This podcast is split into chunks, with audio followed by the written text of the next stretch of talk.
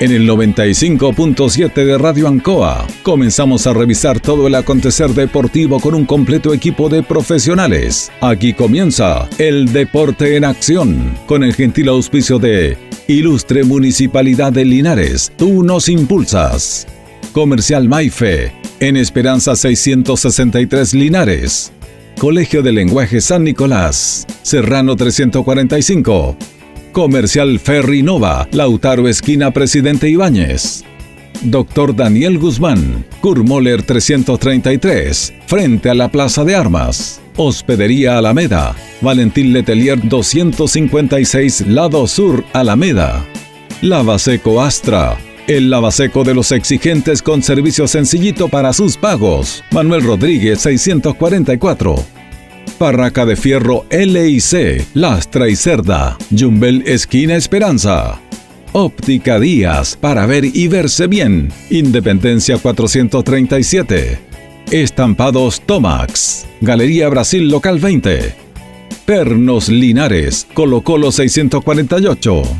Empresa ATT, de Aquiles Tapia Tapia, Chacawin Norte, Lote 4. Comercial Campos, Januario Espinosa 688 Local 12. Parabrisas Linares, Kurt Moller 0189 Esquina Yungay. Reciclajes El Pipe, Patricio Lynch 412. La Super Veguita del Baratini, Villa Arauco, esquina Yerbas Buenas. Cerrajería Estación Local 3, Avenida Brasil 479. Flexi Niples, en Colo Colo 1347 Linares. Calzados Di Claudio, para caminar cómodo y seguro. Independencia 520 y 530. Propiedades Linares, fácil de ubicar. Chacabuco 617, fácil de vender. Bazar y librería El Dato, Lautaro Esquina Presidente Ibáñez. Todo listo, todo preparado. Iniciamos una nueva edición, siempre con un estilo, una pasión. Somos el deporte en acción.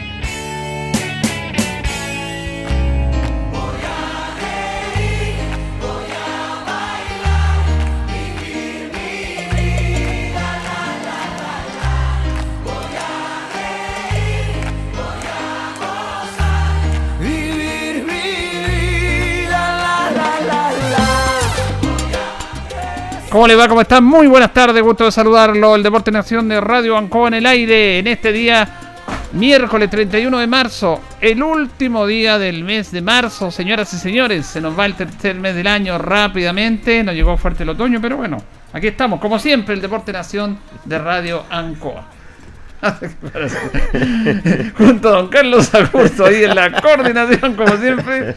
Parece porque merendo entonces, parece, parece. Saludamos a Carlos Carrera Pérez, que lo tenemos con nosotros. ¿Cómo está, don Carlos? ¿Cómo está, Julio? Muy buenas tardes. Carlito Augusto, saludarlo y saludar también a todos los cientos de auditores que hasta ahora están en sintonía del deporte en acción acá en la Radio Ancoa. En el segundo bloque se va a incorporar Jorge Pérez León, que anda con un poco de dolor de cabeza. Y Tito Hernández lo comparar y vamos a hablar de Deportes Linares también. Y vamos a tener una nota que tenemos pendiente con nuestro buen amigo Juan Cifuentes sobre el, estado del campo de juego. Se han hecho algunas modificaciones, Carlito, a la cancha que la va a explicar él, porque nuestro campo es nuestro campo es de nivel. Pues bueno, usted que ve mucho fútbol profesional, hemos visto canchas de, de fútbol profesional, entre comillas, y este campo deportivo nosotros es envidiable. ¿eh? No, ahora, yo el otro día tuve la, la, oportunidad de estar ahí, de verdad era mesa de pool, como dicen, está pero parejita la cancha. Y usted lo dice muy bien, hay algunos campos de juego, vi el fin de semana que empezó el fútbol, el de Curicó me llamó mucho la atención. Cada vez que Sí, corrían los se jugadores, se, se salía un pedazo del Sí, se gramado. salía la- como una champa, la antigua champa que le denominamos nosotros. Y nosotros Sí. que tenemos un campo de, de lujo, pero No, lamentablemente estamos en la tercera edición. Y pero en bueno, la cancha del Estadio Coquimbo también es más. Ma- eh, malas ah, condiciones algún igual. problema de esas canchas, incluso Es un Talca. hongo, parece. Claro, en Talca también tuvo ese problema del hongo. Donde le- don, don Juanal sabe mucho de eso, ¿ah? Porque él es ingeniero de esto, sabe el tema, el tema de, de- de- de este tema del- del pasto. Y claro, se producen de repente. eh, estos hongos se van comiendo la frescura del pasto y a veces algunos tienen que hacer el resembrado completo. Sí, yo con- me llamó la atención, como le digo mucho, la- el estado de la cancha de Curicó, porque los jugadores era impresionante. Cada vez que corrían se salía un pedazo del, del patio y tenían que volver a colocarlo los jugadores con los pies ahí. La verdad que me llamó mucho la atención ese problema. Y el de Coquimbo también, ese, ese problema que tiene el hongo en la cancha. Por, Sí. por eso se nota de diferentes tonalidades el campo de juego. Lo que pasa es que a veces, claro, eh, hay, hay algunas hay- y te hay un problema fuera de los hongos, hay otros, la estructura tienen problemas que, lo que se denominan las canchas blandas. Las canchas blandas son muy parejas, pero también tienen ese inconveniente. Entonces es muy difícil llegar al equilibrio, tener una cancha eh, impecable, buena, pero que tenga, que tenga obviamente la fortaleza y no que al, menor roce se salga al pasto, porque es blanda esa cancha. Bueno, pero se decía de que en, en Arabia, primero antes de que empezara con su tecnología, los tipos pintaban la cancha de verde con pintura. po. Pintaban nomás. pues. Ahora no, tienen tremendo estadio los tipos. Bueno, el billete, el billete, pues, mijo. Eh, bueno. Bueno, saludamos a Cristian González, nuestro amigo Cristian González que tenemos acá para conversar en el primer bloque deportivo de deporte, de trabajo, de, de- de qué- cómo podemos tratar a través justamente de la gestión de mejorar el deporte, el deporte linarense, que es básicamente nuestro, nuestro objetivo con estas conversaciones con Cristian. ¿Cómo está Cristian? Hola Julito, muy buenas tardes. Hola Carlos. Eh, Cristian. un placer siempre para mí estar aquí, Julito. Muchas gracias por la invitación. Tenemos buenas canchas. Hay una cancha que usted conoce muy bien, que nosotros, yo en rigor años que no voy, y que la viví en los momentos, no de los viejos que era antes, cuando Llanza tenía un equipazo. Allí yo vi partidos memorables del fútbol amateur, Yungay, con Llanza, con ese equipazo Llanza, con los hermanos Céspedes, con el flaco Canales, Jaime Canales, ah, con eh, el famoso central, el delineo. No, ¿cómo se llama el central? El de Lina parece que era el central, que era muy. No, Carlito no lo conoce. Ya me voy a acordar de él. Que era realmente un jugador extraordinario. Le daban, miedo pasar por el lado de él. Pero ya se tiene un equipazo. Y esa cancha tiene un pacto especial, parece que Oh. tú has jugado ahí. Bueno, para mí esa cancha significa mucho, pues, Julito, porque en esa cancha... Perdón, perdón. El diamante, el diamante Fuente, el central de, de Llanza. Ahí me acordé. Bueno, yo he escuchado, he escuchado muchas historias de lo que eran, lo que fueron los equipos antiguamente y, co- y, y sé de jugadores extraordinarios que pasaron por, por, por el club, así que entiendo muy bien lo que usted dice. No los conocí porque éramos de otra generación, pero, pero sí los escuché y, y la verdad es que así como dice usted, era de temer el equipo que, que tenía Sí. Janssen en, en- en esos tiempos. Tiene un equipazo Llanza. Sí, bueno, esa cancha para mí significa mucho, pues, Julito, porque en esa cancha nosotros dimos vida a la Academia de Fútbol Los Toritos.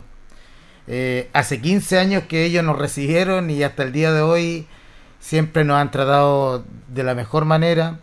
Estamos muy agradecidos de lo que en este caso el sindicato que está a cargo ahora de la, de la cancha porque ha dado continuidad de lo que era de lo que era también el trato que nos daba la empresa. Así que en ese sentido he visto tantas cosas, tantos niños crecer, tantos niños formarse a través del juego.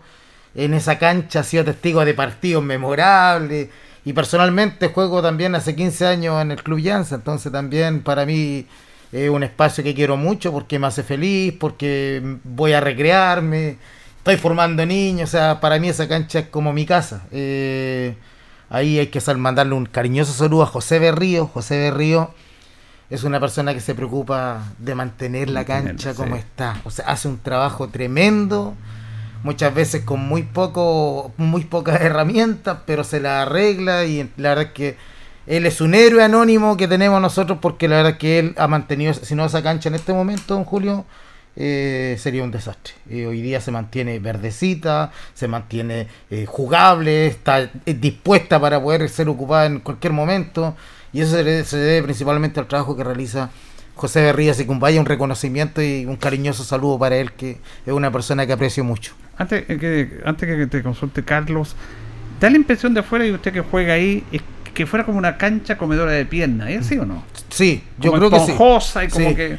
Y sabe que se me olvidó eh, dentro del relato contar un- un- un- un- un- una etapa también que la verdad que me marcó mucho mi vida, que fue con Don Teto Alegría, Don Héctor Alegría, era el presidente del Concha. Club Malaquías Concha y era funcionario de la Alianza. Yo cuando estaba en la infantil de la Alianza, cuando de 13, 14 años, él hizo una gestión para que la Malaquías Concha jugara de local en la Alianza. Imagínense en esos tiempos lo que nosotros jugábamos en puras canchas de tierra, Sí, nomás, pues, sí. Entonces, era lo que fue jugar un par de años ahí eh, dentro de, de- de- de- de nuestra formación en el club, eh, significó también momentos de tremenda alegría. Entonces, más reafirma todavía el cariño que tengo eh, con, con la alianza y con la cancha especialmente. En esos años la única cancha para estar era la del estadio, la del Artillería y la Alianza. Sí, y uno esperaba todo el año para que le tocara ir a jugar en una de esas canchas. De hecho, yo ni dormía la noche anterior, me iba a dormir a la casa de mi abuela que queda a una, a una cuadra de la escuela de artillería, es donde viven actualmente mis padres. Y, y me iba a dormir ahí la noche anterior para concentrarme, para estar a una cuadra y media. Y no dormía en toda la noche pensando en el partido, así que era etapas muy hermosas.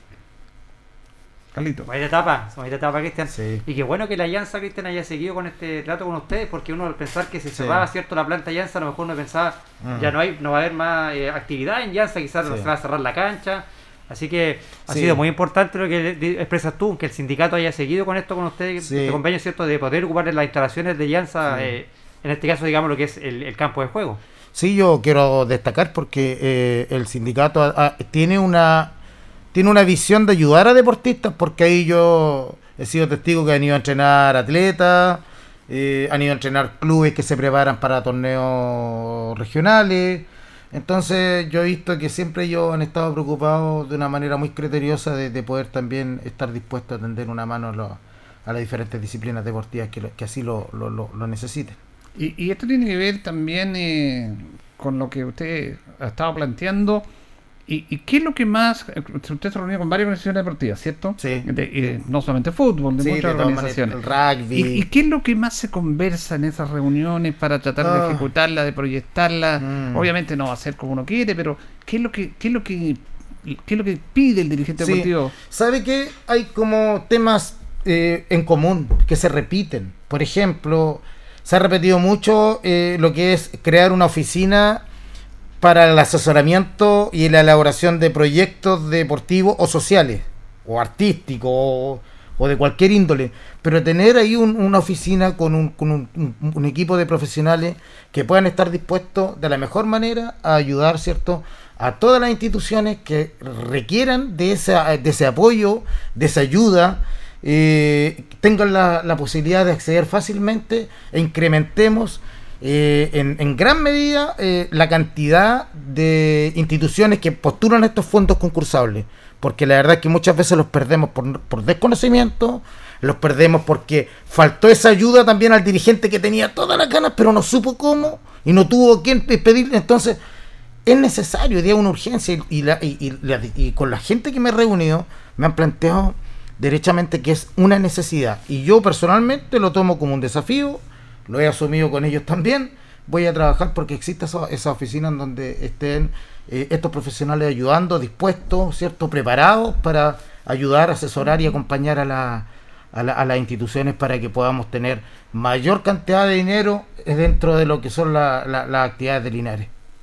Importante noticia, Cristian, porque la verdad es, muy importante que dices tú. Quizás hay muchos proyectos que se pierden porque, como dices tú, el, el dirigente tiene la voluntad, tiene las ganas, pero no sabe cómo concretar, Sí. quizás postular un proyecto a una, a una cancha, no sé, mejoramiento de la cancha, el cierre de la cancha, eh, eh, tener un campo deportivo empastado. A lo mejor el dirigente tiene las ganas Sí. de hacerlo, pero no sabe cómo No hacerlo. sabe. Entonces es muy importante lo que tú Exacto. planteas de crear esta oficina para poder asesorar a todos los clubes deportivos de Linares Mm. y, a- y a también a las otras distintas, digamos, ramas de deporte Linares que hay, no solamente el fútbol, quizás el básquetbol, el voleibol. Entonces es muy Exacto, importante o sea, lo que tú estás planteando. El trabajo tiene que ser para todas las instituciones, aquí nadie se queda al margen.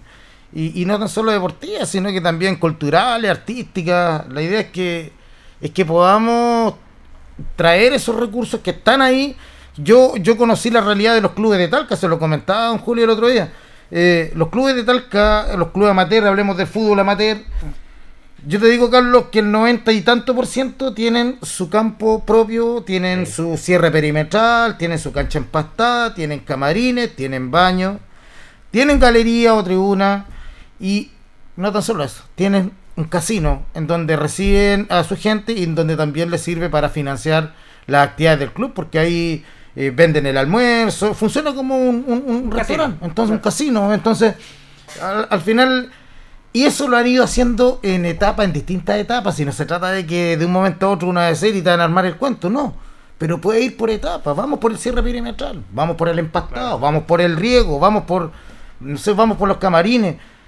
Yo creo que eh, en cuatro años se puede hacer harto, se puede hacer harto. Y eso es, es el desafío. Yo aquí no, siempre he dicho a todos, no ofrezco más que trabajo, no ofrezco más que, que acompañamiento, no ofrezco más que gestión Porque el resto de andar ofreciendo cosas puntuales o materiales, al final es una ilusión y yo no voy a no voy a vender humo si el tema es simple. Eh, trabajar en conjunto, visualizar objetivos que podamos realizar, trabajar como hormigas para lograrlo. Y yo creo que se puede hacer mucho. Yo creo que se puede hacer mucho. Y es de esperar ver crecer mucho las instituciones de Linares. Eso es lo que espero. Y ojalá que, que- se pueda concretar. Yo creo que con trabajo, con esfuerzo, se puede. Y con recursos, que es lo más importante y tenemos que ir por ello. Eso es lo importante.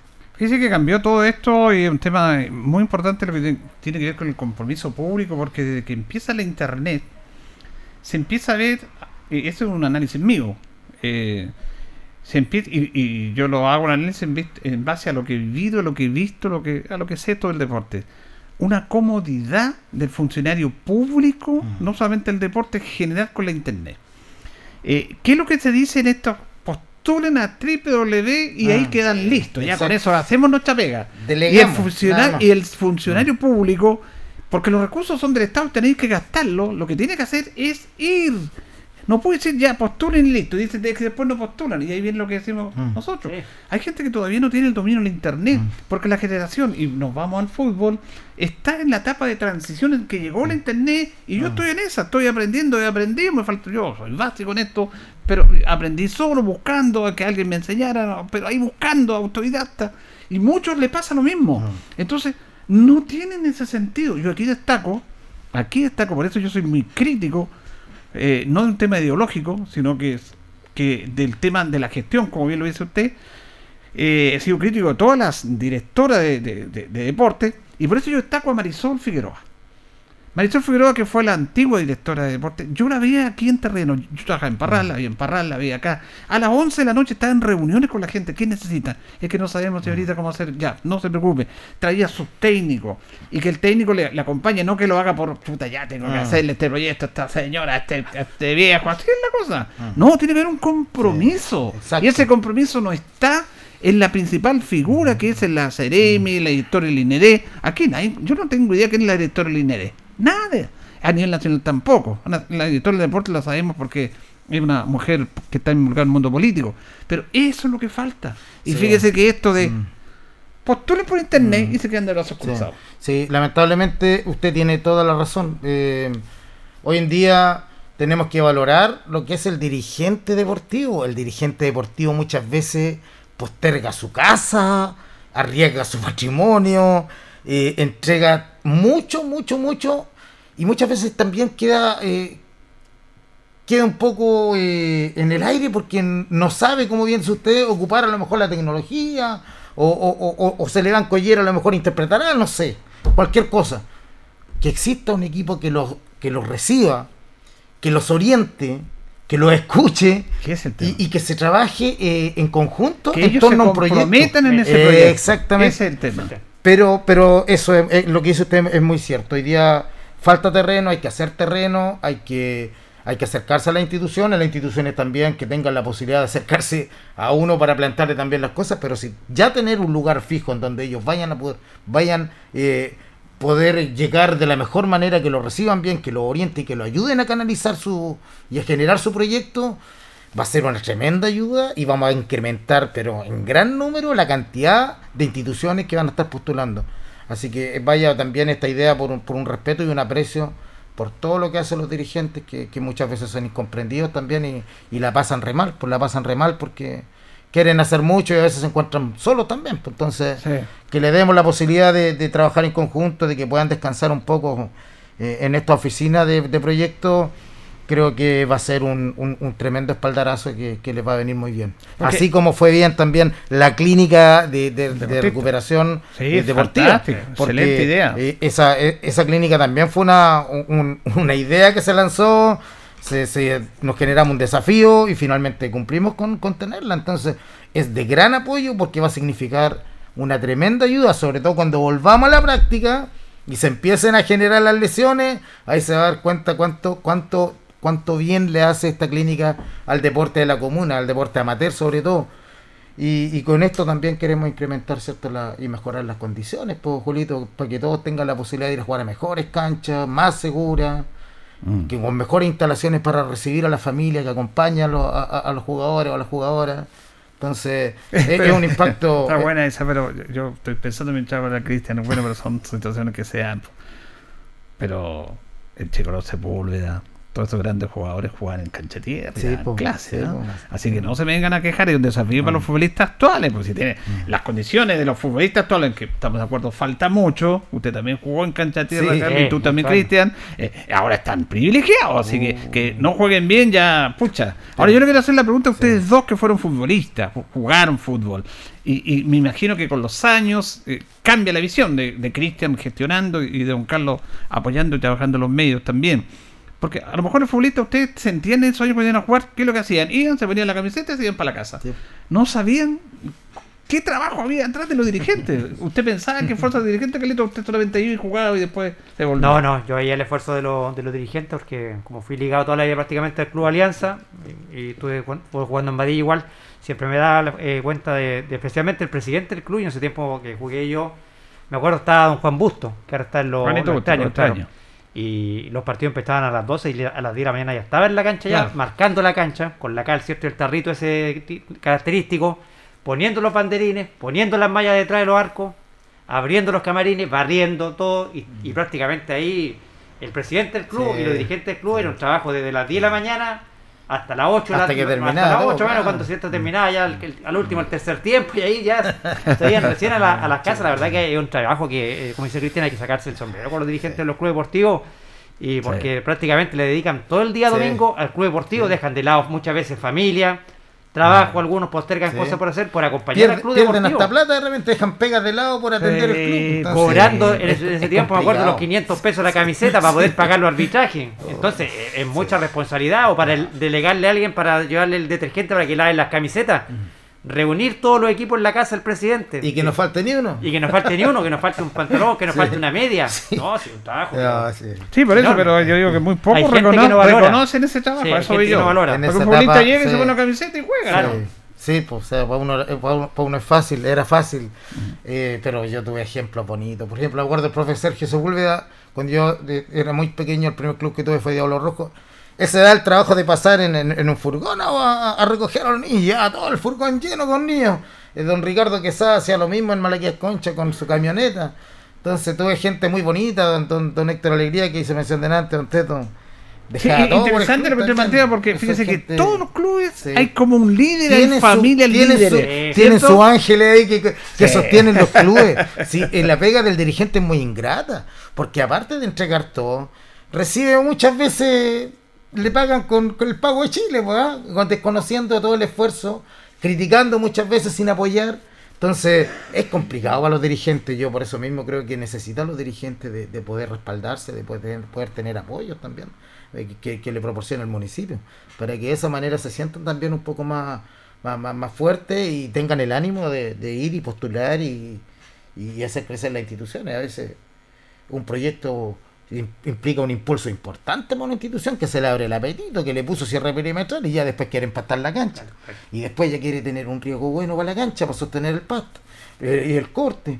Luego quiere tener la galería o el baño, o no sé. Es como una casa. se le abre- ¿no? O sea, se le abre- es como una exacto, casa que de a poco hay que irla arreglando. Por eso es importante que los clubes le agarren el gustito, que empiecen a, a- a- a participar en estos concursos, estos fondos concursables y, que y que, y que da paso a paso, paso a paso, si esto esto no es de un día para otro, esto, pero tener la visión de que paso a paso igual se avanza. Se avanza a lo mejor no tan rápido, pero se avanza seguro. Y también se va a ir involucrando más gente, la gente va a ir viendo cómo está creciendo el club y se va a involucrar, la gente se motiva y empieza a trabajar más. Y, y puede ser un impulso importante para el crecimiento de las instituciones de nuestra comuna y yo creo que es súper importante jugársela por eso.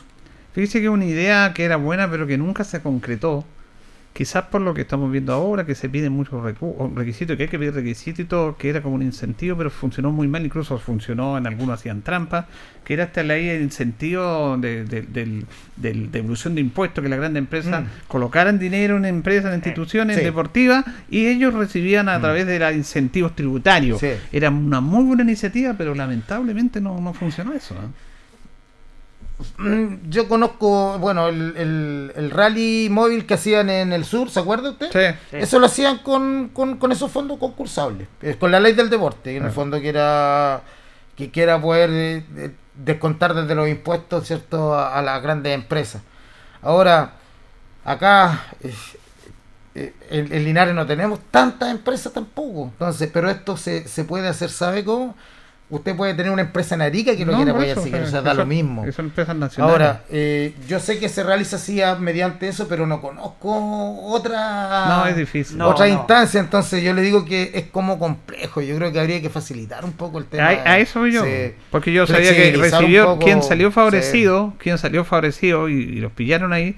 No voy a dar los nombres de una gran cadena de supermercados que se ganaron el, de fondos de sesión tributaria, pero no para para lo que era, que era mejorar la infraestructura y el deporte, Mm. sentir el deporte en las instituciones para apoyarlo Sí. económicamente. Si era para que estos eh, empleados que tenían en todo Chile se fueran a vacaciones. Mm. Y se- les daban millones y con esos millones se iban de vacaciones. O sea, se perdía absolutamente el objetivo de lo que era eh, la donación de fondos. Exactamente. Pero bueno, estamos acá en Chile, como se dice. No, No. no es de extrañar. Sí. Buscamos la trampa siempre. Cristian, ¿cómo estamos con la... eh, Hoy día tenemos otra sesión de la curso de capacitación? Sí, pues hoy día llevamos la tercera La etapa. tercera ya. la verdad es que este curso ha sido un exitazo. Estamos muy expectantes de lo que va a ser la, la clase de hoy.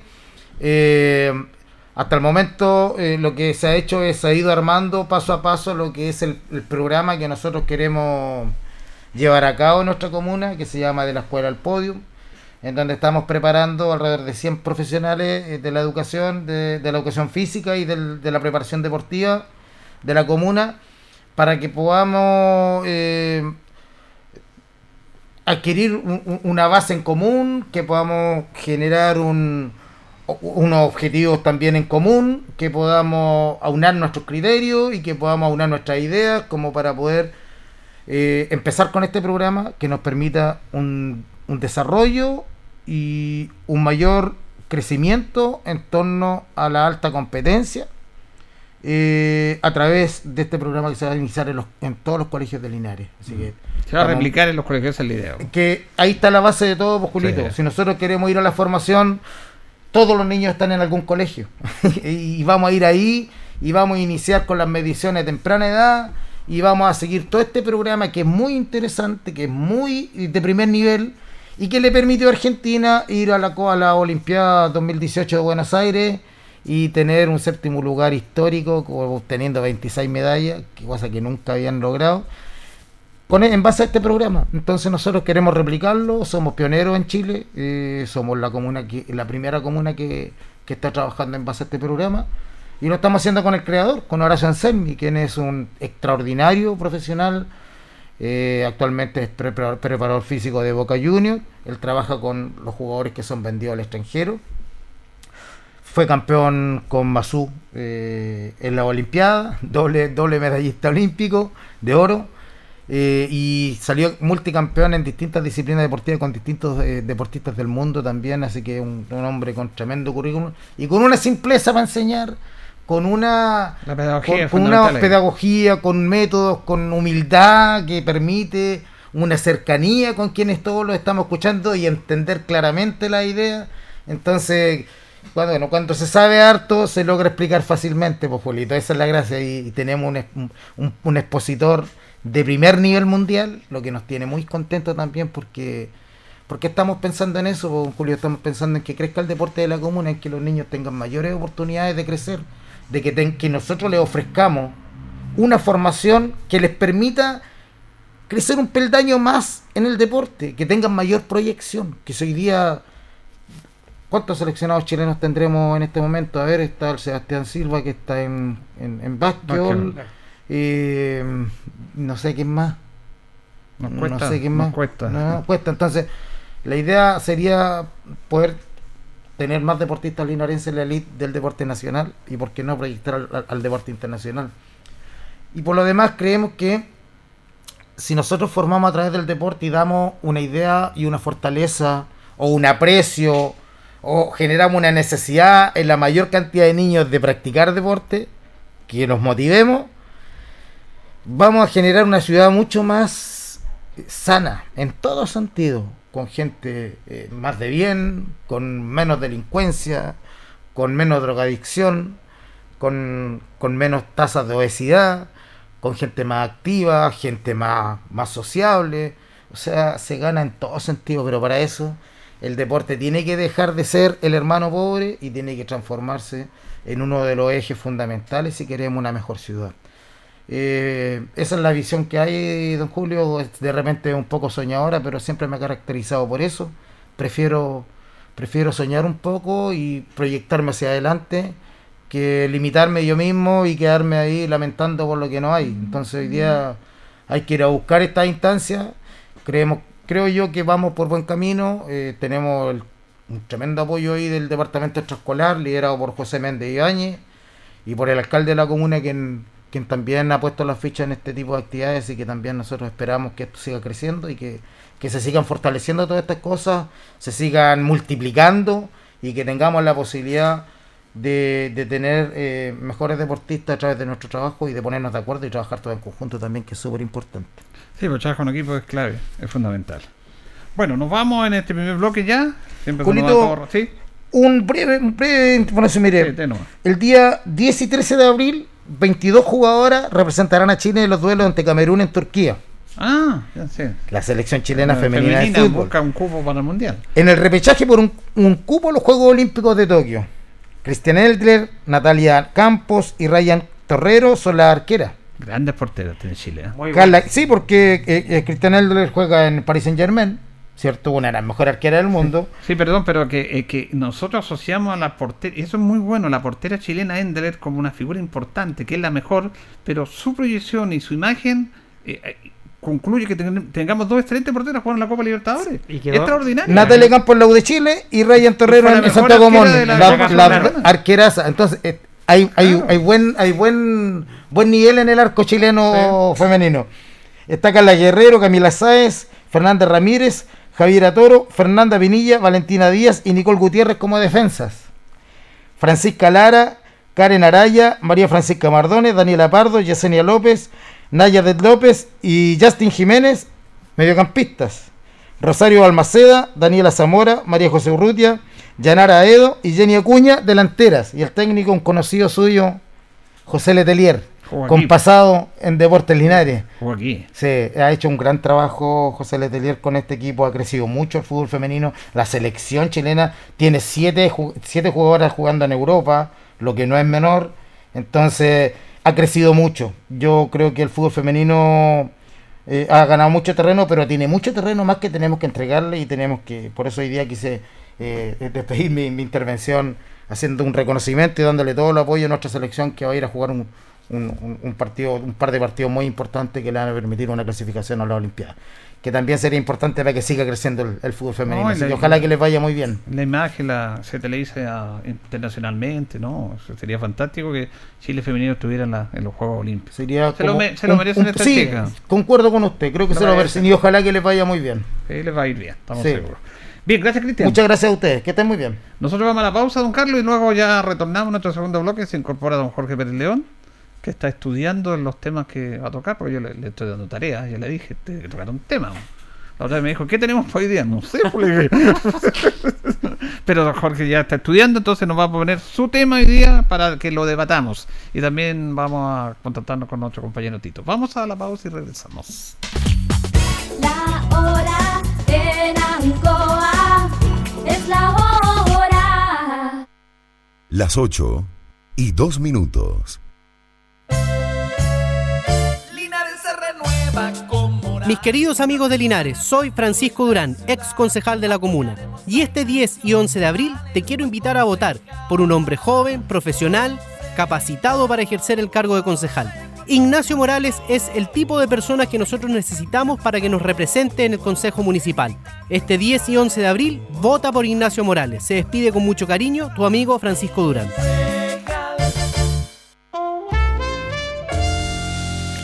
Divinum acoge una delicada selección de vinos y piscos de destacadas viñas del Maule y Colchagua, Baldussi, Erasmo, Cremachi Furlotti, Casa Donoso, Buchón, Bisquert, Bubarrueta, en sus varias cepas y tipos. Divinum, deja tu pedido en casa, despacho gratis en Linares. Contáctanos en Instagram y Facebook, arroba Divinum. WhatsApp más 569 71 22 60 29. Divinum. Delicada selección a tu paladar.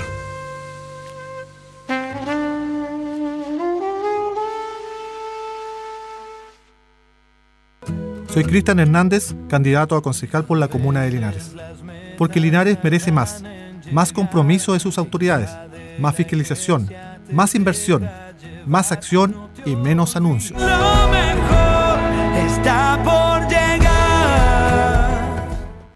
Soy Cristian Rume González, profesor de educación física y linarense de corazón. He tomado el desafío de postularme como concejal por nuestro amado Linares. Toda mi vida he sido un amante del deporte y el compromiso social. Conozco muy bien las realidades que viven los diferentes sectores de nuestra comuna. Por ello, estoy convencido de que seré un gran aporte en el Consejo Municipal, donde seguiré trabajando fuertemente por el desarrollo social y deportivo de mi comuna. En las próximas elecciones municipales, tu concejal es Cristian González, porque para mí, Linares va primero. Vota 304. Ancoa, tu radio Ancoa. Somos el 95.7 Radio Ancoa. La radio de Linares, más cerca de ti. Hacemos un alto con nuestros auspiciadores, quienes hacen posible Deporte en Acción. Porque usted nos impulsa, Corporación Municipal de Linares. Comercial Maife, especialistas en cambio de aceite, Esperanza 333. Luis Concha Guerrero, siempre apoyando al deporte linarense.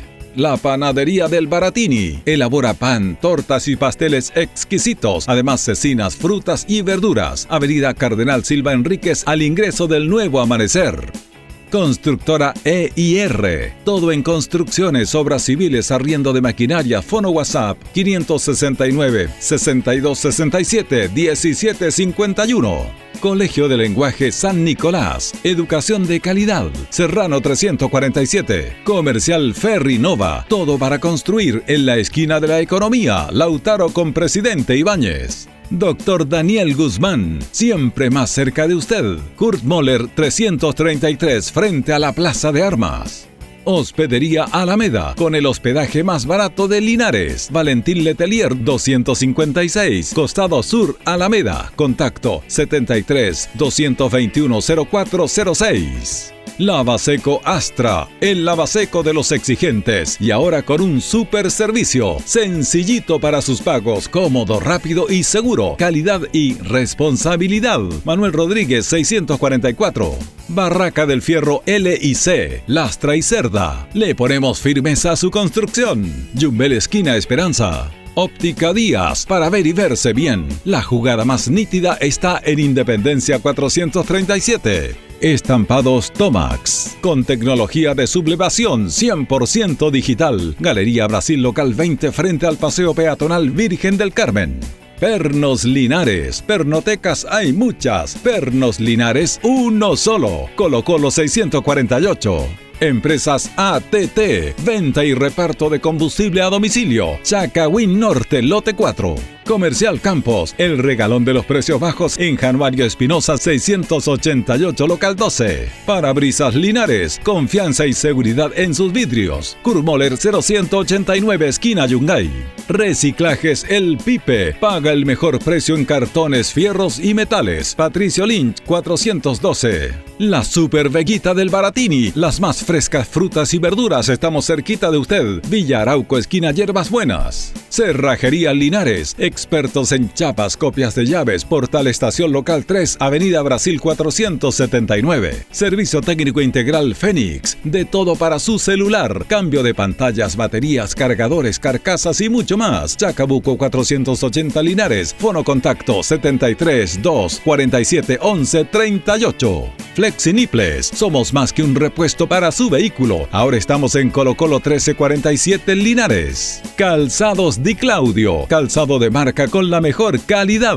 Gran surtido en implementación deportiva al precio más conveniente. Para caminar cómodo y seguro, calzados Di Claudio, Independencia 520 y 530 Linares. Propiedades Linares, compra, venta y arriendo de casas, sitios y campos. Inversión lógica y rentable. Visítanos en Chacabuco 617 Linares. Bazar y librería El Dato. Todo para la oficina y el escolar. Lautaro Esquina Presidente Continuamos con más análisis, comentarios, notas y entrevistas, siempre con un estilo, una pasión. Aquí continúa por Radio Ancoa y Canal 5. El deporte en acción.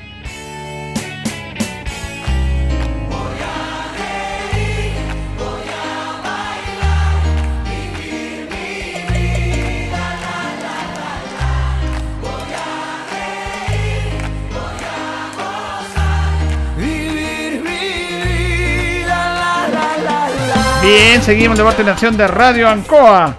Las 20 con 9 minutos, pero ah, tenemos que seguir escuchando antes de presentar a nuestro panelista por favor.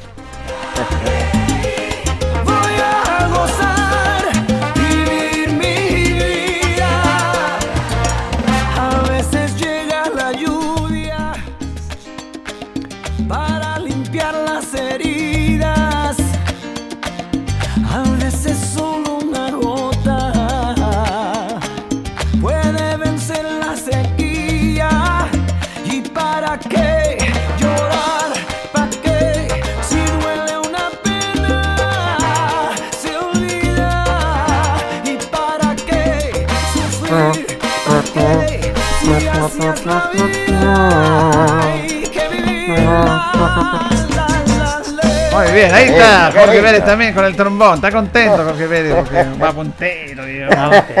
Poco acostumbrado en los últimos años, entonces se asusta, se asusta. ¿Cómo está, colega? ¿Cómo le va? Placer saludarlo, Julio. Muy buenas tardes, Carlito. Y a don Carlos Agurtos también y a todos los millones de auditores del Deporte Nacional con él. Muchos, eh, usted me dice, no, no es que esté asustado. que las cosas cuando se hacen bien, se hacen bien y es un ejemplo el tricampeón. Muy bien, saludamos a esto Tito Hernández que lo tenemos en línea. ¿Cómo está Tito? Hola Julio, un placer saludarlo, saludar a Jorge tan humilde como siempre, saludar a, saludar a Carlito ahí que están todos los mandos técnicos y saludar a usted auditor y a usted auditora. Bueno, tenemos varios temas, pero quería abrir el debate. Si usted quiere algún tema que tocar, Tito. Por supuesto, hay uno que hay que tocar porque cuando le va bien lo tocamos, entonces si no lo tocamos ahora van a decir, uy, ¿qué pasa? Fíjese que este torneo que se jugó allá en los campos de arena de Peñalolén, este torneo de voleibol, donde estaban los primos Marco y Esteban, se debía haber jugado en Linares. Exactamente. y no se pudo por la pandemia. Sí se pudo en, allá en Peñalolén y la verdad es que hicieron un gran trabajo como siempre nos tiene acostumbrados, pero en la final, siendo ellos 16, la, la pareja número 16 del mundo, voleibol playa estamos hablando, perdieron con los eh, Capo Grosso de Argentina y Julián Amado Azad.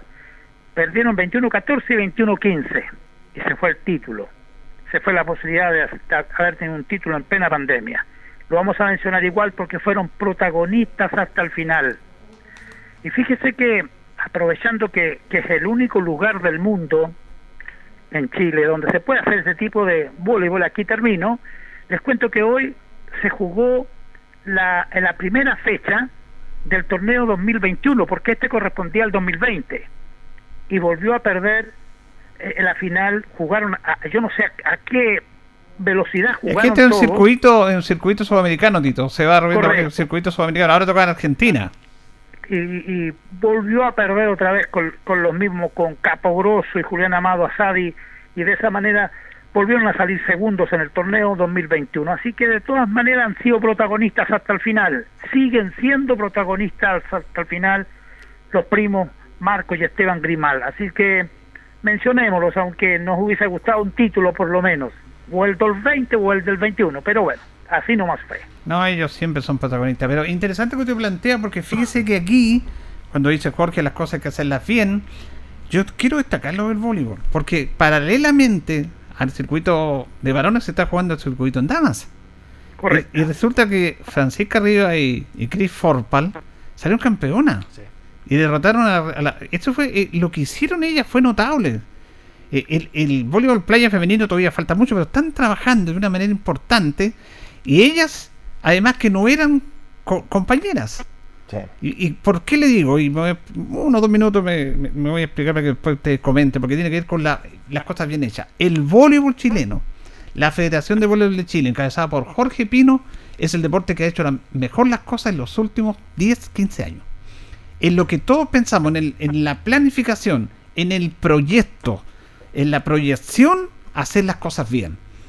No se han olvidado las provincias, porque nosotros, claro, estamos con los nuestros, con Linares, con los primos Grimal, pero ellos han ido a buscar jugadores. Recordemos que la chica Castillo seleccionada y es de acá, la hija de nuestro amigo Carlito Castillo. Han ido a las regiones a buscar talento. Y trajeron a un técnico de primer nivel, que lo conocemos como Paulao, que nosotros lo entrevistamos acá en esta actividad. Cuando nadie tenía idea de Paulao, todos se veían con Solabarrieta, se sacaban fotos con Solabarrieta. Ah, y nosotros entrevistamos a Paulao. Paulao es es uno de los técnicos más prestigiosos del mundo y la Federación de Voleibol de Chile los trajo acá para reformular y potenciar el voleibol de Chile. Y lo hizo. Y es todo lo contrario del voleibol. Primero, perdón, al fútbol. Perdieron, perdieron muchos partidos. Los boleteaban a los chilenos, a todos los boleteaban. Y el voleibol chileno no llegó a estar ahí muy cerca de un sudamericano en las finales, casi gana. ¿Se acuerdan los partidos que se transmitieron ahí en Monticello? El voleibol playa ha sido clave. Bueno, eh, que lo primero y mal, el, el trabajo de Paulao es fundamental. Y además, está trabajando con las damas. Y ubicó, porque Chris Forpal estaba haciendo dupla con su hermana. Y ella, ella es hija de, ellas son hijas de Ricardo Forpal, un gran voleibolista chileno. Y la, la cambió y la ubicó con Francisca Rivas. Le dijo, no, ustedes tienen que estar ustedes, su compañero, no con tu hermana. Claro, el dolor que hay una cercanía. Y, y resulta que han crecido tanto en menos de un año de trabajo Paulao que tuvieron una medalla de oro, un título que no es fácil para las damas, con menos de un año juntas. Chris Forpal es lejos la mejor voleibolista chilena en los últimos años, de- del voleibol piso que se llama. Ella jugó por, por últimamente estaba jugando por eh, Boston College, antes jugaba por Manquehue, es una jugadora excepcional que derivó en la playa, porque Paulao le dijo, ándate al voleibol playa, ándate al voleibol playa. Eres alta, tenés capacidad, remachas bien, bloqueas bien, tienes carisma, ahí está. Y yo quiero destacar, y con esto termino, este trabajo, porque si en el fútbol tú traes un, un técnico, pierde tres partidos, cuatro, uno se va. Y está metida la prensa también, por la prensa, no, lo echa- A lo mejor si esto estaba la, prensa, el voleibol como el fútbol, la habrían echado para un lado, porque los periodistas mm, todo lo encuentran malo, pues claro, fácil para los de Santiago, me refiero. Entonces, yo quería destacar con esto, Tito, de que muy bien lo que usted dice, pero que hay un trabajo excepcional de la Federación de Voleibol, lo que realmente es un proceso, con un técnico, con una jerarquía, y los resultados no se dan al año, a dos o tres años. Es un proceso. lo dijo. Ahí está lo el dijo, tema. Julio, lo dijo ya. El presidente de los últimos años del, del voleibol es don Jorge Pino. Y la verdad es que ha sido serio su trabajo, ha ofrecido bueno, y la verdad es que hemos tenido resultados. Esta medalla de oro de las muchachas Christopher y Rivas, que usted ya lo relató, lo narró mejor recién, eh, nos deja ya que estamos a la par, damas y varones. Aquí estamos a la par. Es cierto, han, han tenido más premios antes los Grimal, pero ahora vamos a la par. Llegamos todos a luchar el último, el último set. Aunque los chilenos, Marcos y Esteban, lo perdieron, Christopher y Rivas lo ganaron. Este es un proyecto interesante y lo creyó lo que es nada menos la Federación de Voleibol que lo preside don Jorge Pino, trayendo técnicos realmente de relevancia, como ha hablado, un técnico que conoce lo que es esta disciplina deportiva en todo ámbito y le ha encontrado la potencia, lo que decía Julio y Tito tiene razón también en ese sentido, la hizo cambiar, que no jugara con su hermana, con otra que tenía potencia, le vio la potencia, le vio el talento y ahí están los resultados. Y esperamos que se siga por muchos años más porque hasta el momento como se está trabajando, me parece bien. Cuando las cosas se hacen bien, van por un buen camino. No, y lo bueno también es cuando se respetan los procesos. A ver a Paulao, ¿cierto? Como dices tú, Julio, quizás si hubiera sido técnico de fútbol los cuatro partidos perdidos, ya se va. Se va porque no sirvió, no dio con el ancho el equipo y todo lo que es, lo que sabemos. Pero acá la federación claramente respetó un, un- un proceso como el que hizo Paulao y ahora se están viendo los resultados que tiene Chile en voleibol, ¿cierto? En el voleibol playa, que ya estamos una potencia, en el voleibol también, que estuvimos a punto de clasificarnos a los juegos en ese sudamericano. Entonces, eso habla de un trabajo serio de parte de la Federación de Voleibol de Chile. Cuando tú traes un técnico, lo dejas trabajar tranquilo, respeta su proceso y no lo estás presionando, como pasa en el fútbol, que muchas veces llega un técnico a los dos o tres partidos ya lo estamos presionando, que no sirve, que pone este otro, que no por qué.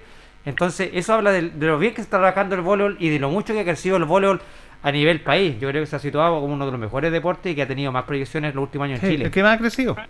Sí, en los últimos 10 años, como dijiste tú. Y producto de, no de la causalidad, del trabajo. Ahora tú puedes perder como perder los primos Grimal y van a perder partidos, pero también van a ganar. Sí, sí. Porque esto es un proceso y esto es parte del juego. Mire, y para, aquí eh, lo entro también Tito, Carlos y Jorge a otro tema. Lo que decía Carlos, esta, in- yo no tengo la estadística, pero la increíble inestabilidad de los técnicos chilenos. Y, extranjeros, los que llegan de los equipos de primera. Duran 5 4 fechas y pierden, se van. Y, y ustedes conocen el caso más longevo de un técnico en el fútbol mundial. Alex Ferguson en el Manchester United. Tuvo 25 años. El Manchester United siempre ha sido famoso, desde la tragedia que se cayó el avión cuando fueron a jugar en la Europa, en Alemania, que murió la mitad del plantel, y que después lograron con el mismo técnico que se salvó el avión sacar los campeones de Europa. eh, ahí ya quedó la figura del Manchester, pero está en el tema deportivo no bien. Y Bobby Charlton, que es una de las grandes figuras de ahí, jugador eh, excepcional, planteó un tema a los dueños del Manchester United. Traigan un técnico y déjenlo siempre ahí. No lo echen. Tráiganlo siempre ahí. Tenemos la espalda para pagarle todo. A lo mejor lo vamos a ir al descenso, no creo. A lo mejor podemos ser campeones. Porque en el fútbol tú siempre vas a ganar. Puedes ganar un partido, dos, pero nunca vas a perder todos los partidos. Por lo tanto, si van a echar a un técnico por perder dos, tres partidos, no sirve. Manténganlo. ¿Y cuál es el técnico? Este es el técnico. El escocés, Alex Ferguson, que después se le miraron Sid por todo lo que le dio a- a- y además por su forma de comportarse. Era un señor. Entonces, mira, estuvo 25 años. Perdió muchos partidos. Pero si hacemos la balanza, ese proceso, eh, eh, ese respaldo significó que tuvieran más confianza, ganaron, ganaron, ganaron. No me van a echar cinco partidos que no gané, me van a echar. No, siga señor, siga señor, siga señor, siga señor. Vinieron las Copas Europeas, vinieron las Ligas, vinieron la Premier League y que se acrecentó la leyenda del Manchester United. Porque hay, una, hay, hay un proceso, hay un trabajo, hay una gestión, hay una visión de un jugador de fútbol que es mejor que Bobby Charlton. Traigan un entrenador porque un entrenador nunca va a perder todos los partidos, tiene que ser muy malo. Nunca va a perder un técnico todos los partidos. Perderá dos, tres, ganará cuatro, cinco, irá a mitad, pero sosténganlo. Al otro año sosténganlo, sosténganlo. Y es la única manera de tener éxito. Y es, una, eso es un hecho que está ahí, Tito Hernández. Exactamente, E- e- es lo que es difícil. Si usted ve que un técnico acá dura poquito, ya lo dijo Carlitos Carrera de buena manera, dura poquito cuando ya las cosas no se dan, porque los dirigentes pasan a ser los peores hinchas del club. No tienen la paciencia, la tolerancia de, de ver que esto es lo que hay que sostener. Usted mencionó a este Bobby Charlton que realmente es como el precursor de los gerentes técnicos del mundo. Exactamente, usted lo definió muy bien. Así que la Católica tiene un, un gerente técnico, le apuntó medio a medio con el, con el gerente técnico. Medio a medio. Y por ahí está la Católica con tres años y va por el cuarto. Pero Cuando sí, está bien, pero recuerde usted que antes lo querían echar. Porque a Católica Sí, se, le, pero- se le hablaba que era el equipo segundón. Eh, eh, pero él cambió eso. Y, Pero por y- eso. y démosle el mérito también a los dirigentes. Y hay que darles el mérito también. Así que son cosas importantes ir tocando, analizando, porque de esa manera los clubes van aprendiendo, los dirigentes también, de alguna manera. Un gerente técnico bien, pucha, por Dios que vale por, por los 13 del plantel, 20 del plantel. Porque sabe escoger, sabe ayudar a escoger, sabe de- definir fórmulas, de qué manera se respetó. Aquello era de loco. Alex Ferguson, un técnico con tantos años en el Manchester United, no. Pero hoy día eso se podría repetir. ¿Dónde? No lo sé si en Chile. Eh, es muy difícil en Chile. ¿Por qué? Porque la industria ha cambiado. Tenemos que ser bastante claros. Hoy en día la mayoría de nuestros torneos, lo decía Carlos, lo decían ustedes, los, los técnicos pierden dos, tres partidos y se van. Porque siempre los procesos tienen que ser de largo plazo. Y lamentablemente los equipos a nivel sudamericano y sobre todo aquí en nuestro país es a corto plazo. Es muy difícil. Son pocas las instituciones que trabajan a largo plazo. Lamentablemente es así y muchas veces por, por la presión mediática de los clubes también que no se atreven a sostener a un, a un técnico. Claro, claro. muchas veces la, la presión mediática, la presión de la barra, los hinchas, eh, y hace que, el- que, el- que finalmente se terminen cortando los técnicos, que hay una presión mediática muy grande sobre los clubes, digamos, llamados entre comillas grandes del fútbol chileno. Entonces los dirigentes tampoco son capaces de sostener a un técnico y tampoco son capaces de sostener un proceso por la presión que, que lo envuelve. Entonces el Manchester United, como dice Julio, se atrevió y los resultados están a la vista. El Manchester United, decir, eh, Ferguson fue uno de los más ganadores de toda la historia, ganó mucho, empezó a ganar Copa Eu- Europea, Champions League, tuvieron Champions. Entonces fue una de las etapas más exitosas del Manchester. Y después que se fue eh, Ferguson, le ha costado mucho al Manchester Claro. ganar una, una liga. Y fíjate que con lo que dice usted, lo que le ha costado, eh, apuestan a este otro proceso con Solskjaer. que fue jugador del Sí. Manchester, campeón del mundo con ellos, de la, del, perdón, de la Europa League. eh, y apuest- apuestan con él. Y de primera ha perdido, pero se- Sí. el Manchester United ya está tomando una solidez que no tenía antes, porque llegó Mourinho, llegaron muchos técnicos, pero dijeron, no, vamos a apostar con él. Y él está ahí, y, y ha este ganado, año- pero está ganando partidos. Y este año con muy poco equipo el Manchester, Exacto. comparado con el Liverpool, Sí. comparado con el Manchester City, está segundo a la colita del, del Manchester Imagínate, City. Ahí se está viendo un proceso, es un respaldo a un técnico. Técnico. Entonces eso figura mucho. Eh, fíjese que antes de... eh, me escribe nuestro buen amigo José Miguel, es una y, a, y a propósito del proceso, ¿ah? de proceso. y hace una consulta en relación porque yo publiqué una foto de Unión San Luis, de Don Alfonso con Ponchi, y también del equipo Gran Campeón, y me dice que tuvo ahí como una, una discusión con Monono González, eh, Manuel González que fue técnico de, de Linares, porque Monono González fue técnico de seminario y fue campeón regional y llegó a campeón nacional. Me acuerdo que lo, Juan Luis Mora lo reforzaba también ese equipo. Y me preguntaba si era el equipo tan ganador. Los equipos más ganadores, el señor, para que escuche usted ahí, en la región del Maule, que más títulos han tenido son seminario, sí, seis títulos. Y fue tricampeón en una. Tengo todas las estadísticas, no olviden, no puedo. No podemos. La otra semana traemos la estadística. Y Unión San Luis es el segundo equipo regional que más títulos ha ganado en la región, 5. Y ese proceso de Unión San Luis se vivió con Alfonso González Valenzuela. Y el último proceso seminario, porque el seminario tuvo otros títulos antes, otros más en lado, pero el último proceso fue de Manuel González. Mire, el fútbol amateur también, en el fútbol amateur, también se respetan los procesos. Y si se respetan los procesos, ahí están los resultados.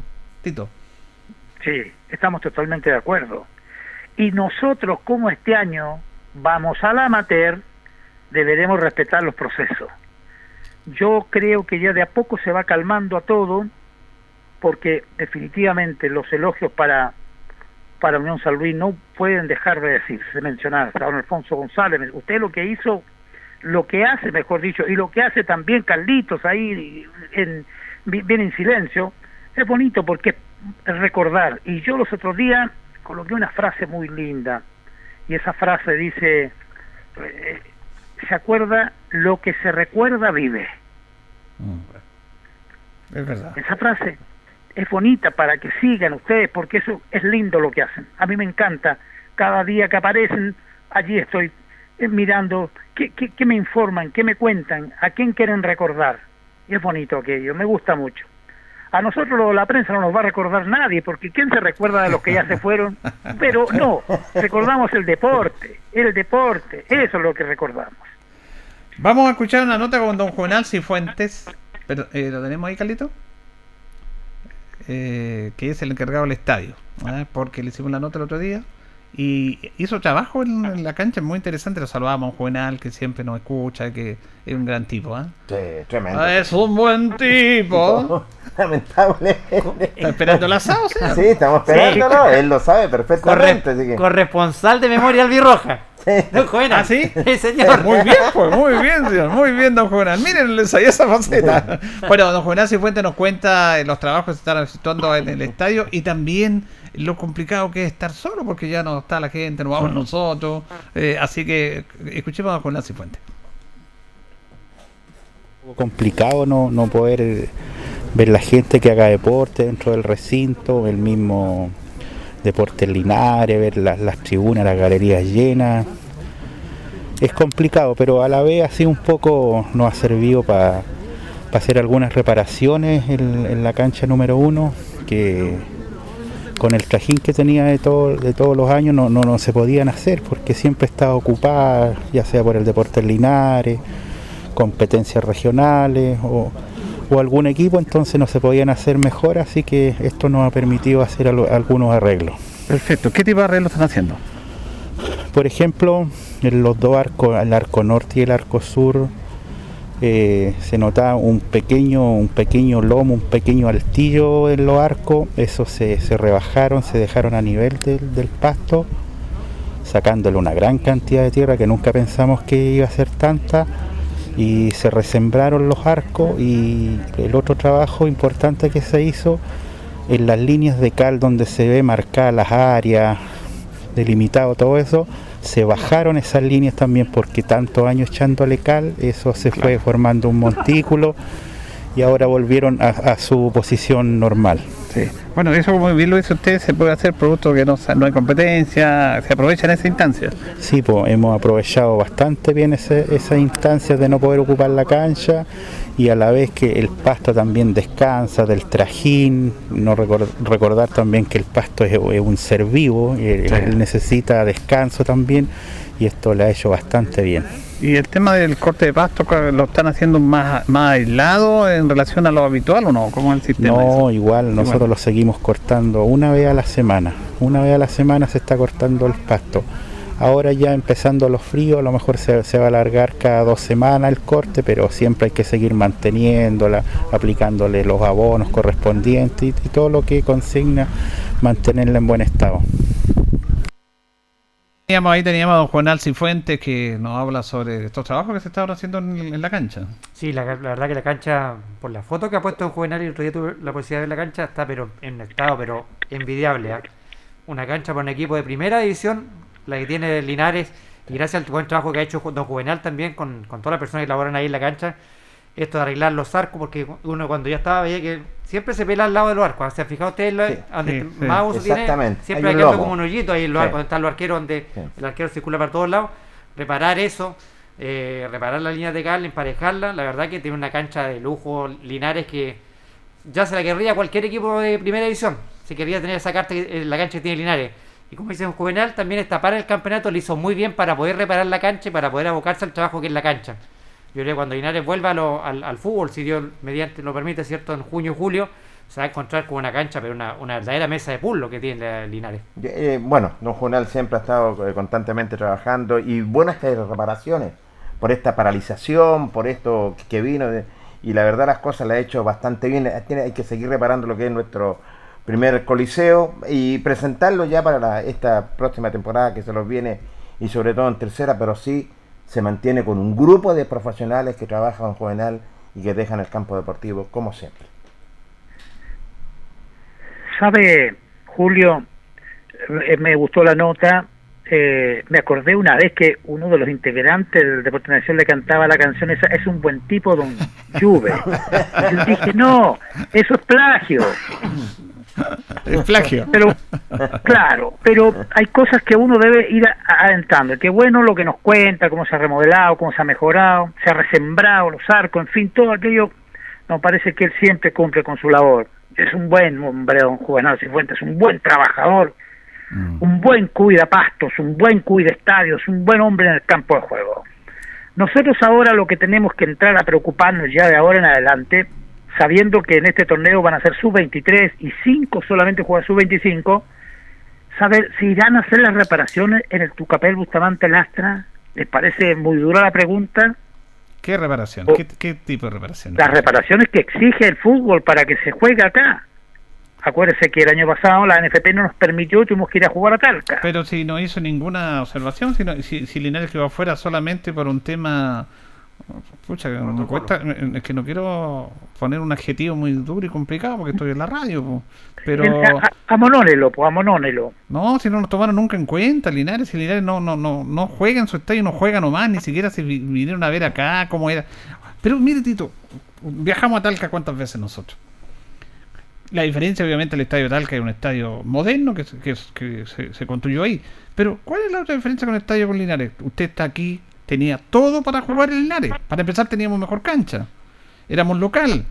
Los camarines están separados, absolutamente separados. Los medios podemos estar separados y todo separado. ¿Por qué no se jugaba acá? Solamente por clasismo. Por clasismo. Porque ellos, con el, de- del- de- el tema de potenciar la segunda división, enviaron a los estadios grandes. Ahí, este es el fútbol profesional. Si el estadio que fútbol profesional, ahí decía otra persona, oye, a mí me importa un comino transmitir una, en una ca- ca- caseta extraordinaria, está bien. Pero eso no es el tema. Ese no es el tema. Eh, el tema es el clasismo figuró y dejaron de fuera al Estadio San Fernando porque salgo lo de Linares que perfectamente se puede jugar ahí. Yo conozco el Estadio San Fernando. Eh, se puede jugar, General Velázquez también. ¿Cómo jugaron en tercera? Sí, tienes toda la razón. ¿Y cuál es la diferencia? No hay ninguna. Lo demás es solo esta cosa, el protocolo, ¿ah? el reglamento, los guardias. Mire, este, esta cosa era tan absurda de que no dejaban entrar a los medios de comunicación los vehículos a los estacionamientos, que están vacíos. Es increíble. Pero estaba para el señor de la Guardia de Seguridad, un señor que se creía rey, para los otros guardias que nos pedían, usted lo vio Tito tantas veces, yo me rebelaba con esa situación, me carga la soberbia, me carga el abuso, y me carga que se digan, sí, está bien, está bien, está bien, hay que aceptarla. No, tenemos que debatir, tenemos que debatir. Entonces, van a venir a hacer arreglos y van a jugar sin público, ¿qué? ¿Qué arreglo van a hacer? Si el estadio está impecable, si han hecho, se han hecho arreglos. Pero bueno, es un tema de debate, como bien lo plantea usted. Permítame, permítame, que lo sepa la gente. Yo sé que eh, tener su amistad no es fácil. Es un hombre muy sincero.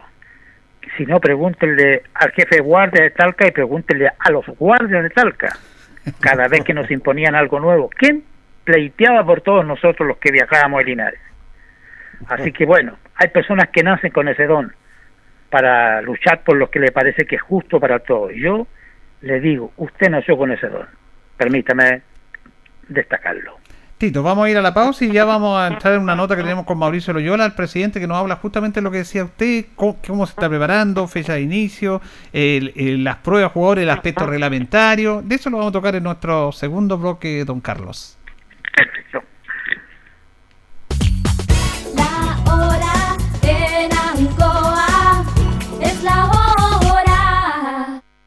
Las 8 y 34 minutos. ¿Qué nos mueve a estar cerca de ti? Nos mueven tus buenas noticias. Que logres lo que parecía difícil. La diversidad. Nos mueve tu esperanza. Nos mueve tu futuro. También tu diversión. El respeto. Y el amor. Nos mueve todo lo que siempre has deseado. Mundo Pacífico hoy es mundo. Y para celebrarlo, lanzamos Mundo Móvil. Conoce nuestros planes Mundo. Y pórtate a Mundo Móvil. Mundo Móvil. Al alcance de todos.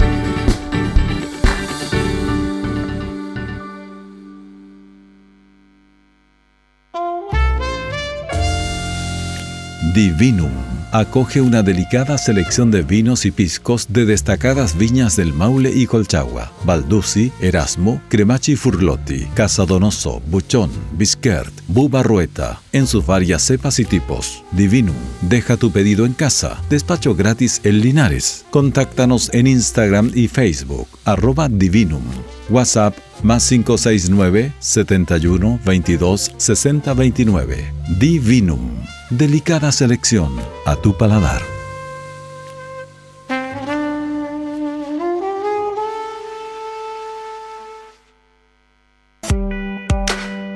Estimadas vecinas y vecinos, soy María Paula Rodríguez.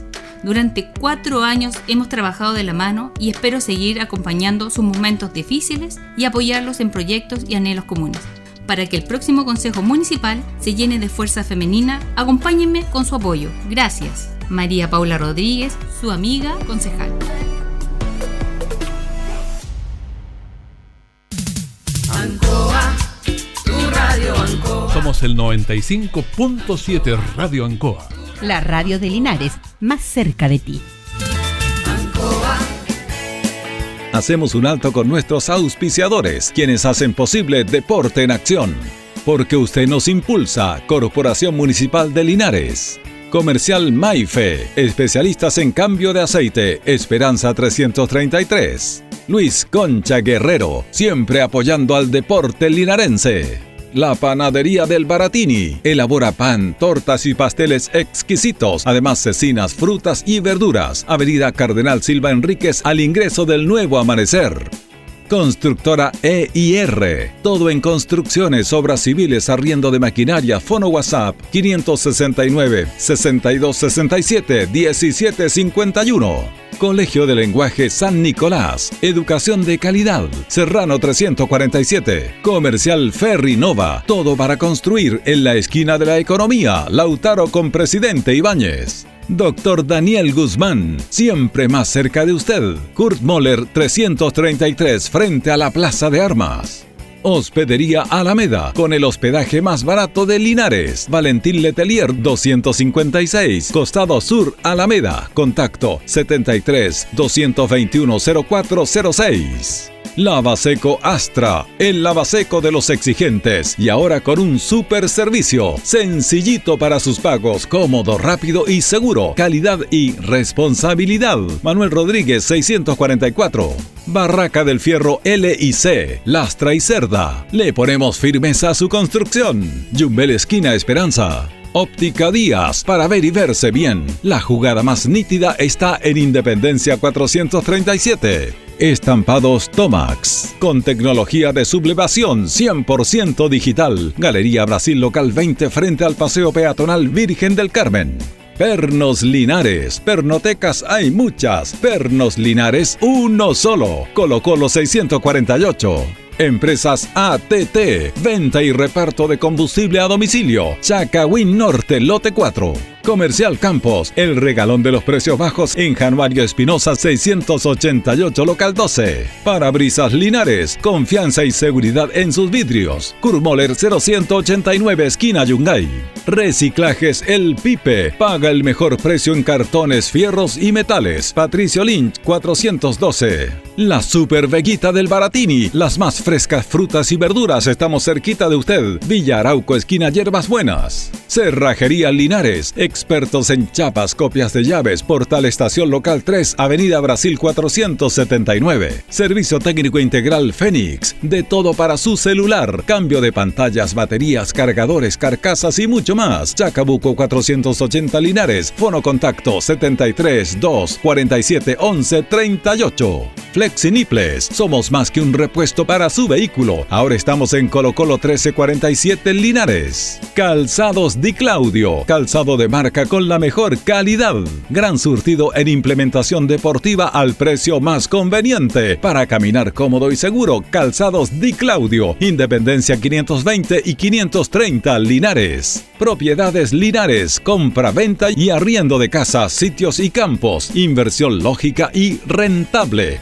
Visítanos en Chacabuco 617 Linares. Bazar y librería El Dato. Todo para la oficina y el escolar. Lautaro Esquina Presidente Ibáñez. Continuamos con más análisis, comentarios, notas y entrevistas, siempre con un estilo, una pasión. Aquí continúa por Radio Ancoa y Canal 5. El deporte en acción.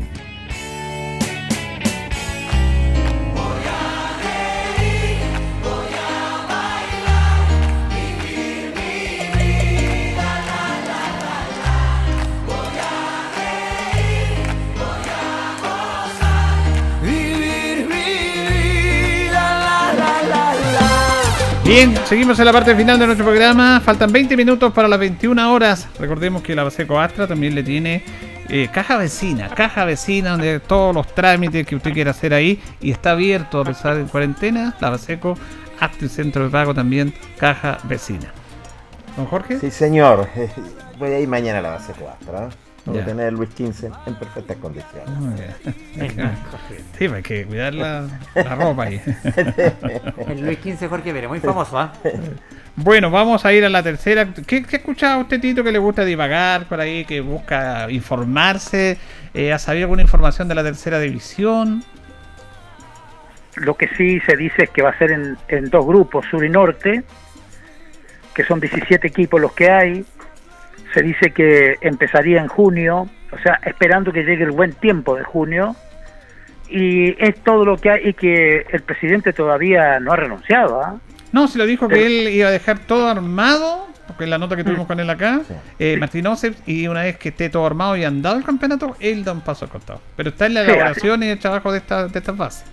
Correcto, así he escuchado, he estado mirando la página de, de la NFP del, del fútbol amateur y la verdad es que es todo lo que hay. Todavía no hay algo más meticuloso. Están los precios también que los otros días ya se dijeron acá, los valores que tiene que pagar Linares, por ejemplo, y Vallenar, que son 3 millones y los otros equipos un millón de pesos. Cada equipo de los que ya estaban tienen que igual pagar por ingresar. Por que- reingresar. Claro, tiene razón usted, no es lo mismo que estar en tercera y, que- y participar que llegar a tercera fútbol profesional que se cobra mucho más. Se sigue desarrollando la campaña de socios. Yo fui ayer a hacerme socio, eh, me encontré con Oscar Conchera, con Pedrín, con su hijo, ahí los tres lo hicimos socios. Me decía don David Bendaño que hay mucha gente que ha ido, la verdad que están contentos, ojalá que vayan muchos más, pero están contentos. Y han empleado un poco el rango porque son 32 mil pesos, ¿no es cierto? Eh, un precio general, 22 mil para la tercera edad. Sí. Pero también eh, esos 22 mil son eh, para socios de adolescentes. De 18 hacia arriba. Y un, cana- y un carnet Para- VIP de lo- y, y- y, claro. Ahora, hay un tema ahí, hay un tema de un carnet de menores. Me decía don David, pero ese es un tema que tiene, eh, que eso es lo que yo digo, tienen que informarlo de buena manera también. Porque me decía que se produjo situaciones, como por ejemplo que personas dijeron, hoy muy, muy barato, 32 mil pesos, para algunos más barato, para otros les cuesta, esto tienen que ponerlo en todos los lados. Entonces le dijeron, es muy, es muy barato, 32 mil pesos, pero este es el precio. Ahora, si usted quiere poner más, ponga más, pues. Compre dos carnets. Eh, mire, eh, este interesante lo que usted hizo este Carlos, porque a mí no me gusta eso de, de que, por ejemplo, ya pago 32 y le doy 20 mil, 30 mil pesos más. Eso habla de informalidad, no habla Claro. de una cosa que siempre me ha hablado que las cosas se hagan serio. No se trata de que confiemos o no desconfiemos, no se trata de eso. Se trata de que las cosas las hagan bien. Y aquí, Carlos, pero yo ne- perfectamente en el clavo. Si una persona quiere colaborar y le, le parece poco un carnet, compre dos carnets. Es muy bien, Carlos. Y ahí son dos carnets. Pero que digan 30 y usted aporte un poquito más si quiere. usted- No, eso, eso a mí no, me No, no, no. No, eso ya pasa ya a ser de lo, de lo formal a lo informal ya. Entonces, si la persona encuentra que es poco, 32 mil pesos, regálale un carnet a alguien. ¿sabes? Le regalar un carnet a mi hermano, le regalar un carnet a mi papá, a un tío, ¿por qué no, cierto? Entonces, compren dos carnets, adquiera dos carnets y se encuentra que es poco. Yo creo que el precio de 32 mil pesos para la situación que está viviendo el país actualmente, el mundo, estamos en un tiempo que de pandemia, donde hay cuarentena, mucha gente sin ingresos, yo creo que el precio está adecuado. Me parece bien. Hay que porque la balanza. Hay que ponerse en todo, sí. claro, hay que ponerse en todos los casos, porque a, lo mejor esa persona encontró que era poco 32 mil pesos, pero hay otras personas que Que- le cuesta llegar ahí, entonces llegar. hay que ponerse en todos los lados, Tito. Eh, eh, ¿Cuál es el horario? Me, me dice un amigo, ¿cuál es el De horario? 9 y la a, direc- de 9 a 18 horas.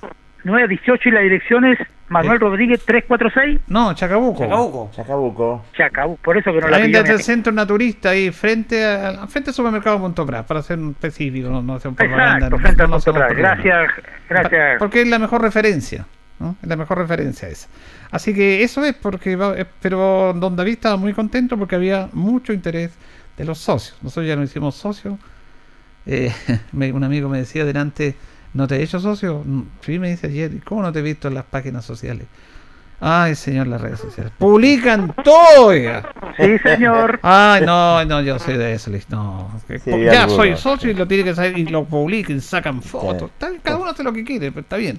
Pero bueno, vamos a escuchar a Mauricio Loyola, porque esta nota es muy interesante en lo que tiene que ver con lo que está trabajando la institución para el inicio del campeonato. El inicio, la preparación, el tema reglamentario, el tema de los jugadores, cuándo estaría comenzando la denominada pretemporada, todos esos temas y la reunión que tuvieron con ANFA la da a conocer eh, Mauricio Loyola. Sí, una pura reunión de la tercera división este año, la cual fuimos invitados, y efectivamente ahí se, se da una fecha tentativa del 5 de junio, la idea, eh, si no ocurren contratiempos, porque todas las ciudades o qué sé yo están en distintas fases, entonces la manera que todos podamos llegar de la misma manera al campeonato, pero los entrenamientos ya oficiales, tercera división te pone una... Puedes hacerlo antes, pero la norma de, tercera este año era partir después de las elecciones, ahora cambiaron las fechas, así que ya más o menos el 14 o 15 de enero eh, los equipos ya deben estar entrenando. Así que el campeonato ten- tentativamente sería la primera semana de junio. Ahora también hay un tema no menor que tiene que ver con la... Ustedes el año pasado siguieron un protocolo, estaban en segunda división profesional, pero ve que hicieron un protocolo muy, muy intenso.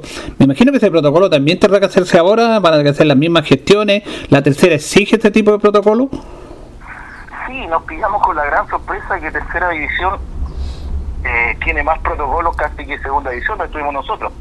Eh, la reunión que hubo ellos el año pasado, como hicieron el campeonato de tercera, para subir a segunda, eh, les costó mucho, tuvieron muchos protocolos, tienen mucha más exigencia porque hay muchos más estadios abiertos, entonces más complicado.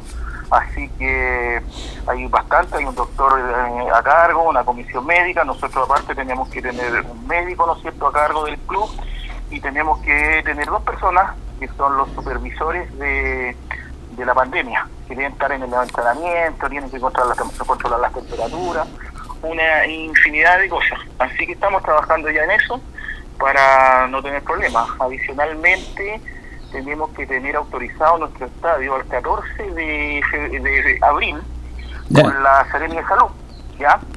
Para que podamos participar en tercera división. Es una de las exigencias que está pedida. Nosotros ya mandamos nuestro oficio a, la Ceremi, esperamos que nos visiten pronto. No deberíamos tener problemas por- porque nuestro estadio obviamente al menos tiene los cierres perimetrales más que otros estadios y las condiciones mínimas para, para la división. Ahora, ustedes ya contrataron al técnico. Eh, ¿Cuándo se piensa, con todo este problema, igual comenzar los trabajos? ¿Qué fecha estipulan ustedes de iniciar el proceso con el técnico, prueba jugador y todo eso?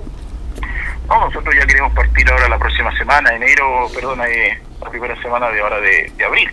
El técnico ya teniendo los primeros jugadores, eh, se van a empezar a hacer la- las pruebas, ¿no es cierto?, a medida que lo permita la fase que estamos acá en Linares, con todas las medidas sanitarias correspondientes. Pero ya tenemos que trabajar en abril, eh, el técnico ya está llegando esta semana acá a Linares, si bien ha estado en Santiago trabajando, hablando con muchos jugadores, ya tenemos que ir cerrando obviamente conversaciones con ellos.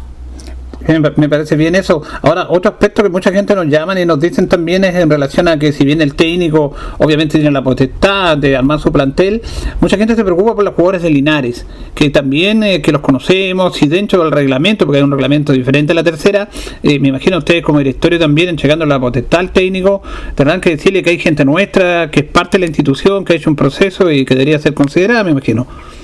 Sí, no, eso lo tiene claro el técnico. eh, nosotros queremos la actividad local. Vamos a ver en la, en la, en la edad. Después del año pasado hay muy pocos jugadores que cumplen la- los sub-23, pero también ya se está conversando con ellos, tener una base, lo que podamos dejar.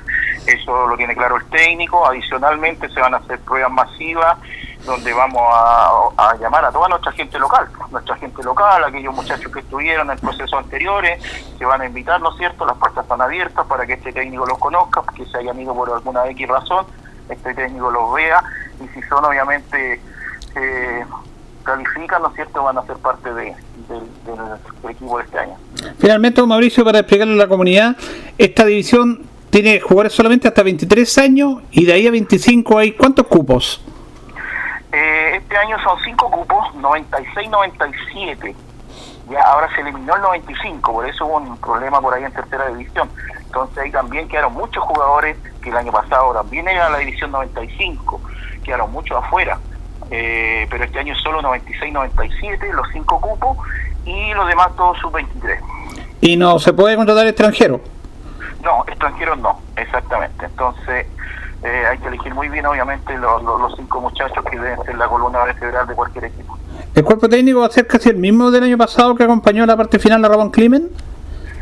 Sí, yo creo que va a ser parecido. A lo mejor va a incorporar gente de, de- de la, del departamento de, de deportes, si nos quiere acompañar, ¿no es cierto?, de la municipalidad, donde hemos trabajado en conjunto. Esperamos que ellos nos acompañen.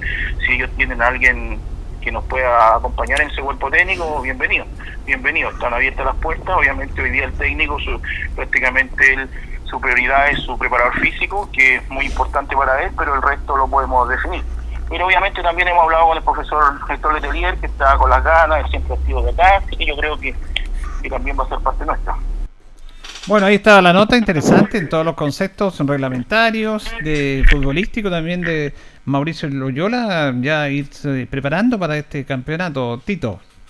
Sí, me da la impresión que lo bueno es que habrá fecha, se divulgará la fecha, se, hará promoción de la fecha para citar a jugadores de acá de la provincia, no solo Linares, mencionemos todo alrededor, porque a veces llegan muchos chicos de Longaví, de Colbún, en fin, pero todos aquellos tendrán que ser sub-23, porque el técnico, los cinco que serán sub-25, del 96-97, nacido en aquella fecha, seguramente que ya los va a tener más o menos escogido, porque van a ser los que van a potenciar el equipo. Tal vez lo más importante está dicho. El 5 de junio es una fecha tentativa para iniciar el torneo. Puede que sea para una semana, pero el 5 de junio es una fecha tentativa. Y Linares, los entrenamientos oficiales, el presidente lo dijo, lo acaba de decir, los primeros días de abril, que ya comienza en un rato más. Claro, eh, la verdad las cosas, bueno, ellos necesitan rápidamente lo que es el técnico, lo decía lo que era el, presidente, bueno, y lo demás ya sabemos la fecha tentativa, lo que va a ser el, el, torneo, él lo dijo claramente también que el 14 de abril tiene que conversar con la Ceremi para la autorización para jugar este tipo de torneo de tercera división, Linares es un estadio abierto, así que la verdad las cosas me parece bien, están trabajando ya los dirigentes con mira lo que va a ser este torneo, que creo yo en lo personal y como decíamos anteriormente Carlos y Julio y Tito, que eh, se va a dividir en dos grupos y, y para mi gusto va a ser un torneo corto. Así es, bueno, ya están todas las, las cartas echadas, digamos, para este campeonato de tercera división. Dice el presidente, nos encontramos con la novedad que tiene más protocolos que el, que el torneo de la segunda división Sí, en cuanto al eso protocolo. es. Y quizás por eso mismo que no hubieron tantos casos en la tercera división, porque casos de COVID, la tercera división prácticamente se informaron muy poco Sí. en, en el campeonato pasado. Quizás le- son más exigentes en ese sentido y, y por eso también que... Y está bien también que se tomen todos los resguardos que tiene que tomar también Deportinal porque estamos pasando por una situación muy delicada. Entonces, me parece en ese sentido bien los protocolos quizás que aplica la, la tercera división. Por eso tuvieron tan pocos contagios en su campeonato que ah, no fue lo mismo que tuvo el campeonato de la segunda división, que pese a tener más recursos, digamos, la parte económica que el campeonato de la tercera división, tuvieron mucho más contagios. En ese sentido hicieron mejor trabajo y tienes toda la razón en ese sentido. Así que bien, bien por la tercera di- división que hasta el momento está trabajando y Linares ya se está complementando. Y la pregunta que le hacía Julio también era muy interesante. Si van a ver jugadores locales también. Hay gente que se tiene que venir a probar, hay gente que estuvo, anteriormente hay gente que se fue y que puede venir a probar. Bueno, vamos a esperar eso. Saludamos a nuestro compañero Loli Muñoz, dice que está preguntando si hay carnet de socio. Sí, para niños, sí. Eh, 12 mil pesos el valor de este carnet. Se incorporó también, así que también Loli, sáquele a su, a su nieto, a Sí, su regalón ahí. Hágalo socio nomás de Deportes Linares, no, no hay problema. Ahora yo quería tocar un tema también, Tito, Carlos y Jorge, en relación a. Yo siempre he tenido, he tenido una no sé, discrepancia, no, pero a mí no me gusta la, la forma de enfocar las pruebas de jugadores. Yo creo que las pruebas de jugadores, cuando dices locales, me refiero, se le da la oportunidad a los jugadores locales, son pruebas solamente testimoniales. Para decirle a la gente, no, si ves, trajimos jugadores, lo probaron, eso es una prueba testimonial y ha sido siempre así. A mí no me ven con cosas, porque yo, yo lo he vivido. pues. Así que esta también no me la discuten. Eh, yo no quiero que esta prueba sea testimonial. Hay muchos jugadores que no quedan porque el técnico no lo toman en cuenta, porque son de acá. Incluso se podría hacer una prueba de jugadores que no necesariamente pueden jugar eh, al tiro en primer equipo, pero que el técnico pueda seleccionar de los tantos que llegan, que llegan muchos, 5, 7, 10, y ellos i- irlo recuperando el equipo, cosa que realmente lo necesiten. No que sea una prueba testimonial de que lleguen jugadores, porque para qué estamos con cosas, el técnico tiene el equipo arreglado. Lo arreglado en el sentido lo tiene listo, ya tiene sus jugadores, todo eso. Aquí hay muchos jugadores, yo coloco el caso de Brian Márquez, que era un chico longaí que tiene una tremenda proyección, bueno. que lo trajo el técnico, Ahora. y llegó el, el uruguayo y Artigue y lo echaron al cabrón. Lo echaron, y tiene 20 años, 19 años, y ya jugó en el primer equipo, lo, lo echaron. Ahora está el caso de Héctor Muñoz, que también es el conejito. El conejito. Por eso yo hago la pregunta al, al presidente y el, y el directorio, independiente que el técnico, porque cuando comenzamos el técnico, yo elijo los jugadores, sí, él elige los jugadores, pero pero aquí la dirigente de Deportes Linares tiene que decir, sí, pero estos jugadores son de casa y, y tienen un tratamiento distinto. Y me dice, es que si me sirven, no, aquí los conocemos. ¿Ah? Conocemos que David Pérez, que Aaron Araya, que Lucas Mondaca, por dar tres nombres, eh, no sé si les sirven o no. Son jugadores probados y más en tercera Pero- división. Por lo tanto, la dirigencia tiene que defender a su gente si quiere identidad. Y, y ese es un tema como para analizarlo, Tito. No, yo, yo siento igual que usted, Julio, se lo digo de verdad. Creo que Linares debe tener por lo menos seis jugadores, estaba sumando, anotando acá, que debieran ser considerados. Porque si son solamente tomados en consideración por el primer entrenamiento que vengan, evidentemente que puede haber otro mejor en esas condiciones y en ese puesto, o en ese par de puestos o tres puestos que jueguen los chicos, que no van a ser considerados. Pero Linares debe tener ya un plan donde dice, estos son los nuestros, trabájelos. ¿Por qué? Porque queremos que la suerte de ser Climen sea la mejor, que le vaya bien. Pero no es bueno que se deshagan de los chicos de acá, de la provincia, al primer intento. Creo que no. Hay que darles mayor posibilidad. Y más algunos que han sido figuras en los anteriores torneos y en el torneo también profesional reciente pasado. Sí, en, ese sentido también tenemos que decir lo que estaría de los mismos dirigentes, como dice Julio, que hay gente nuestra y hay gente que se fue antes y que estuvo y que también es nuestra y que también hay que acordarse de ellos. Así que esa es misión de los dirigentes con el cuerpo técnico de poder recuperarlo y que tenga la oportunidad. No, y lo que dice Julio también es muy importante, darle la oportunidad a los jugadores de casa, hacer pruebas, que se prueben jugadores de acá de la zona y que tengan la oportunidad, porque de repente pasa que llega el técnico y dice, los ve un puro entrenamiento y dice, no me sirve. Claro, en un sí. puro entrenamiento tú no vas a ver un No. jugador. Es imposible que en un entrenamiento tú veas a un jugador decir, no, este no tiene condiciones, no me sirve este jugador, no me sirve. Démosle la oportunidad, hagamos, si vamos a dar la oportunidad de prueba de jugadores a los jugadores locales, hagamos un trabajo serio. ¿Y a qué me refiero a un trabajo serio? Por lo menos veámonos unas dos semanas en acción a los jugadores y digamos, este jugador sí, Sí, este no. no. Pero no vengamos con un entrenamiento a decir ya este jugador a mí no me sirve, no, este tampoco. Porque en un entrenamiento es imposible que un técnico diga que un jugador le sirve o no. Y en una semana también tú te tenés que, tienes que tener más de una semana para ver bien cuáles son los jugadores, los jugadores de prueba, porque han pasado tengo, menos de una semana, listo, se terminó la prueba un día, dos días, no. Tiene que tener más de una semana para ver bien los jugadores, los que puedan quedarse. Yo creo que no puede ser una prueba más testimonial, es, es lo que yo he manifestado. Bien, no se nos terminó el tiempo. Eh, gracias, Tito. Un abrazo para los tres y para usted auditor y usted auditora. Buenas noches. Le agradecemos a Carlito Carrera, gracias, Carlos. Que esté bien, Julio. Buenas noches. Don Jorge Pérez. Nos reencontramos, Julio, si Dios nos permite otra cosa, que tenga buena Semana Santa toda nuestra Villa San Ambrosio. Bueno, recordemos que vamos a revolver el lunes, si Dios así lo dispone, porque claro, estamos en Semana Santa, así que una Semana Santa distinta, diferente, pero con el mismo respeto y tranquilidad para todos. Un abrazo para todos. Gracias, don Carlos Agurto, que estén bien. Radio Ancoa y TV5 Linares presentaron Deporte en Acción. Ya tiene toda la información. Siga en nuestra compañía.